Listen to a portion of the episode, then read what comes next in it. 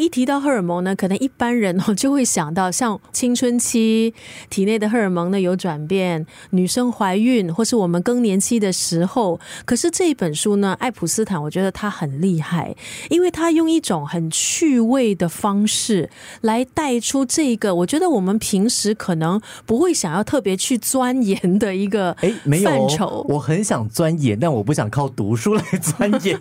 所以听播客，我觉得是 非常好的一个入门。从阅读出发，我们聊生活，聊感情，无所不聊。陈丽仪、张成尧的月月已逝。兰蒂胡特·爱普斯坦，荷尔蒙科学探险如何解密掌控我们身心的神秘物质。关于肥胖，大家一直有控制的幻想，认为只要能够控制自己不吃东西，体重就会下降。但这个说法忽略了体内原始驱动力，就是要我们吃，要我们喝，要我们性交等。我不认为人类真正明白这些原始欲望有多么强大，要凭自觉去控制，谈何容易？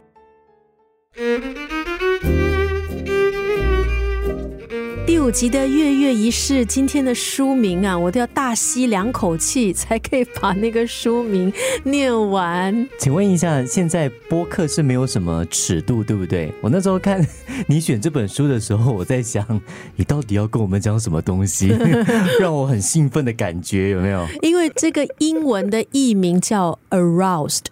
为什么它不是荷尔蒙的英文是什么？Hormones，对啊，aroused。嗯，这一本书其实是在台北的成品发现的，然后当时呢，我就很纠结，我到底要不要把它带回家？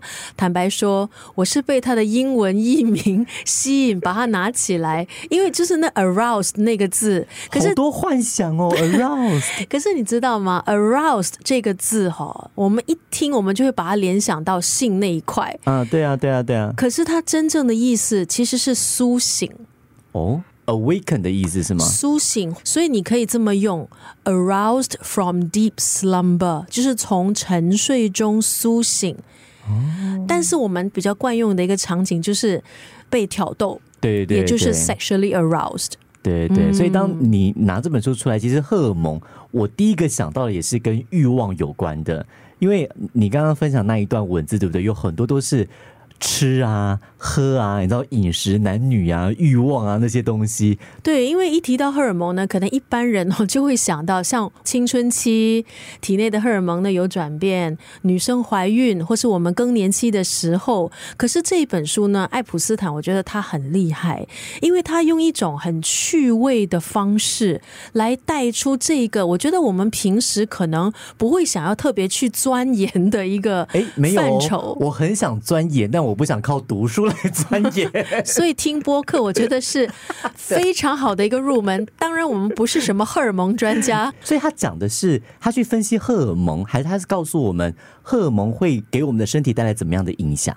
啊，比较多是着重在后者，就是它如何影响我们的欲望，如何影响我们的身体。所以它的书名，你看，你以为是医学类。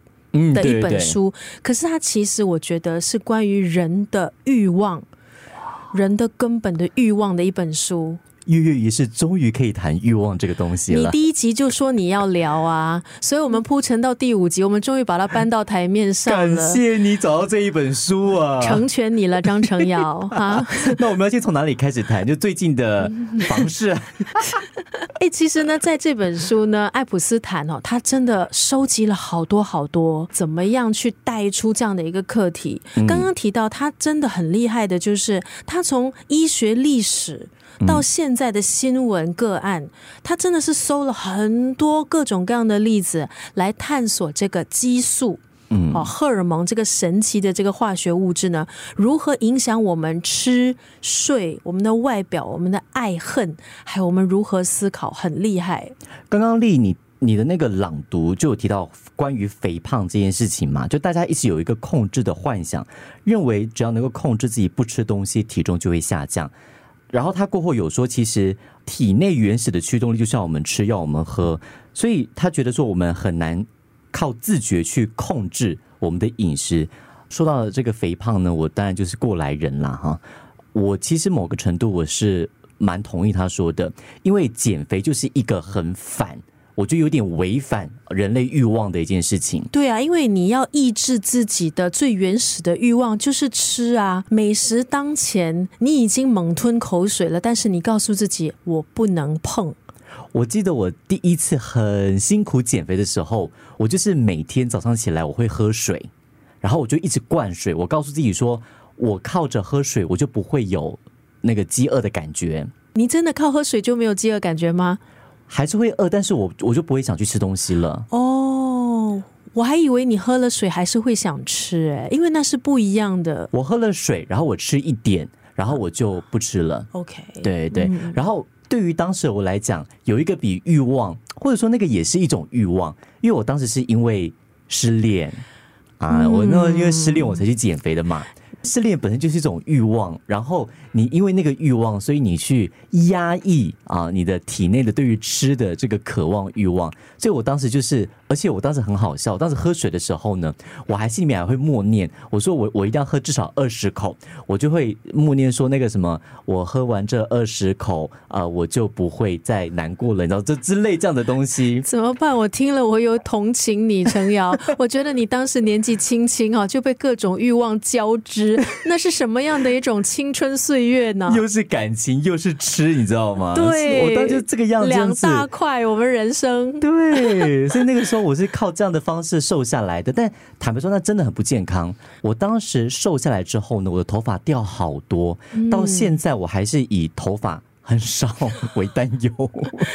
作者爱普斯坦呢，在书里面呢、他就呈现出各种哦关于这个激素、荷尔蒙的这个研究，其实都有一个共通的一个基调，诶，那就是人类对长春不老、对美貌、对健康的一种追求。这个当然呢，我们花那么多钱，你看你花钱买保养品，他们花钱去买健身房的会员，其实为的就是要让自己看起来能够年轻哦，青春。也未必长生不老了，但是至少看起来不老。哎，你知道陈瑶在书里面，他有提到一个个案，呢，就是在二十世纪初期的时候呢，曾经有医生就宣传说呢，这个输精管切除术可以可以让这个男性的荷尔蒙不流失。所以呢，如果男性啊，他接受这个输精管切除术呢，会变得年轻、很 man，有男子气概。可是后来呢，经过了其他的研究，就发现了这个输精管切除术呢，大概也只能避孕，对并不能够让男人回到那个一条龙的那个状态。哎呦，我在想为什么？OK，我明白避孕的重要啦，可是切除输精管，它这个不是避孕，它这个是要回春呢，我觉得太那个了啦。为了要回春呢。你有认识切除输精管的男人吗？我觉得他们切了也不会告诉我。也是啦，也是啦，这是种爱老婆的象征呐、对一些男人来讲，就回春啊？没没有啦，爱老婆。现在切确定确定是爱老婆，吗？就是爱他自己啦，他是重振雄风之后，不要老婆再吃什么避孕药啊什么的，然后就把那个管给切掉。有两种说法有两种，法。另外一种说法就是你是你的说法是比较厚道的说法，你的说法是比较欲望的说法。对对。哎，不过其实呢，说到这个激素如何影响我们的身体哦，它真的就是影响方方面面的嘞。它量在我们体的量不多，但是它对我们的健康有很大影响。你多一点少一点，可能都会引发疾病。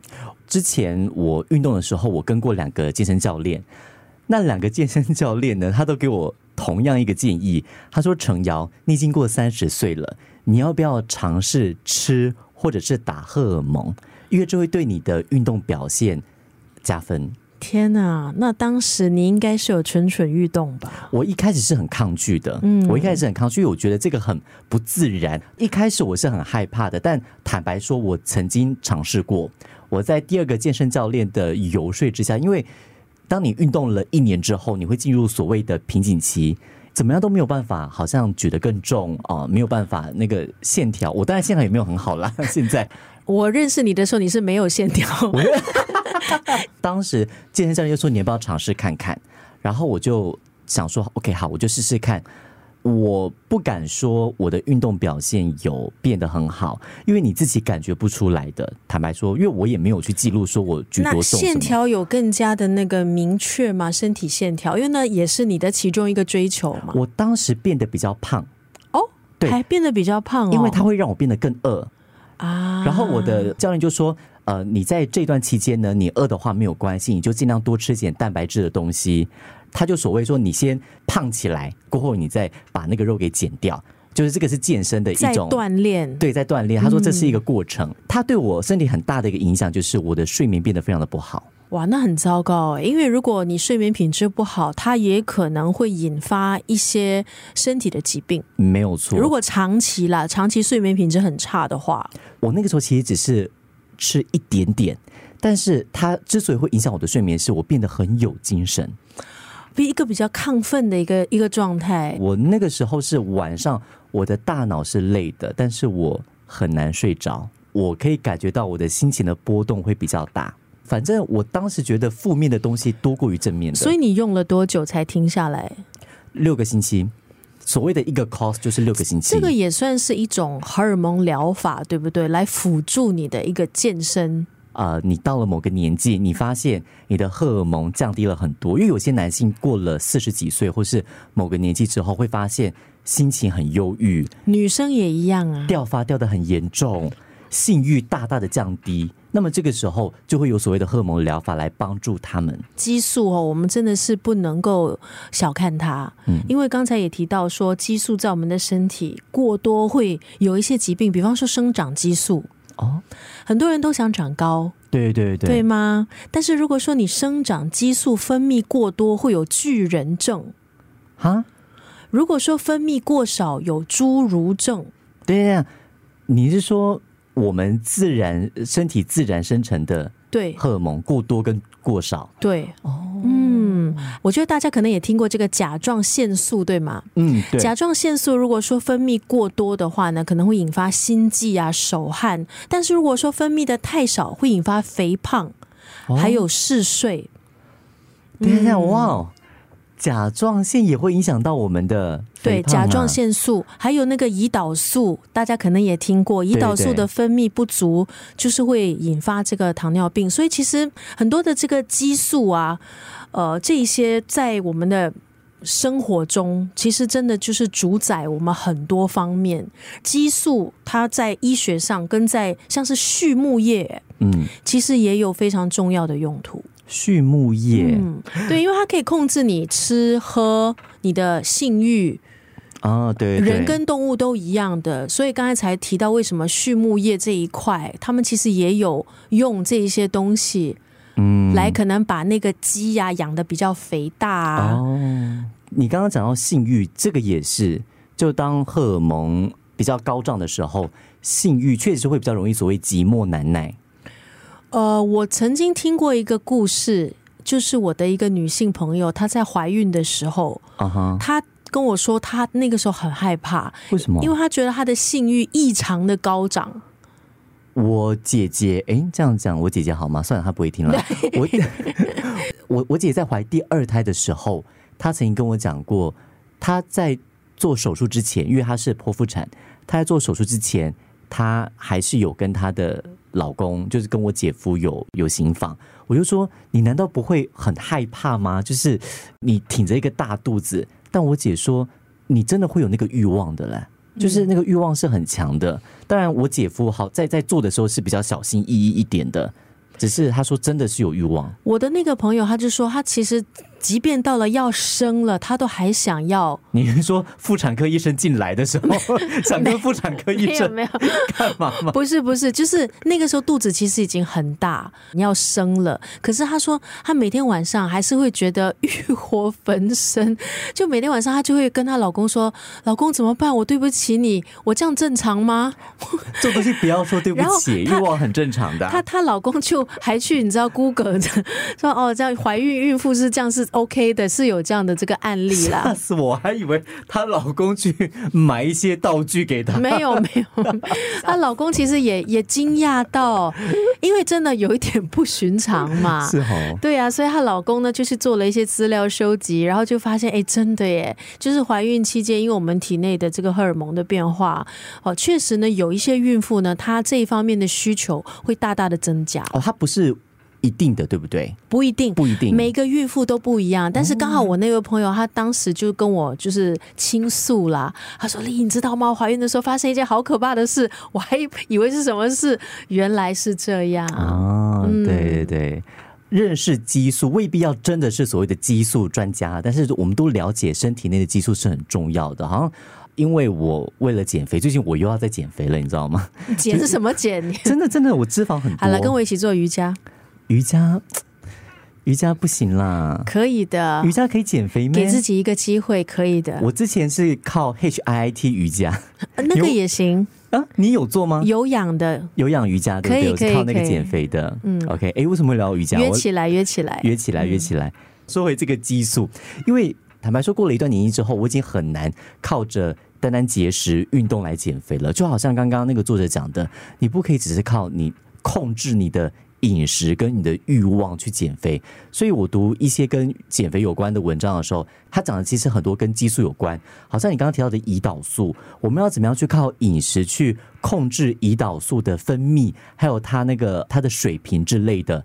这个其实是对我们不管是减肥、健身、养生，都是未必要懂很多，但是懂一些是好的。在这本书，爱普斯坦呢，他就以很生动、很风趣的方式深入浅出，然后呢，就带出了荷尔蒙它细微可是复杂的作用。可是呢，这并不是一本很冰冰冷冷的，你知道吗？呃，跟科学有关的书籍，它呢其实是我觉得是细数哦这个激素的这个社会历史，那让人呢看着他的故事的分享，看得津津有味，然后呢也追随着他一起呢来认识激素、荷尔蒙对我们身体还有生命的影响。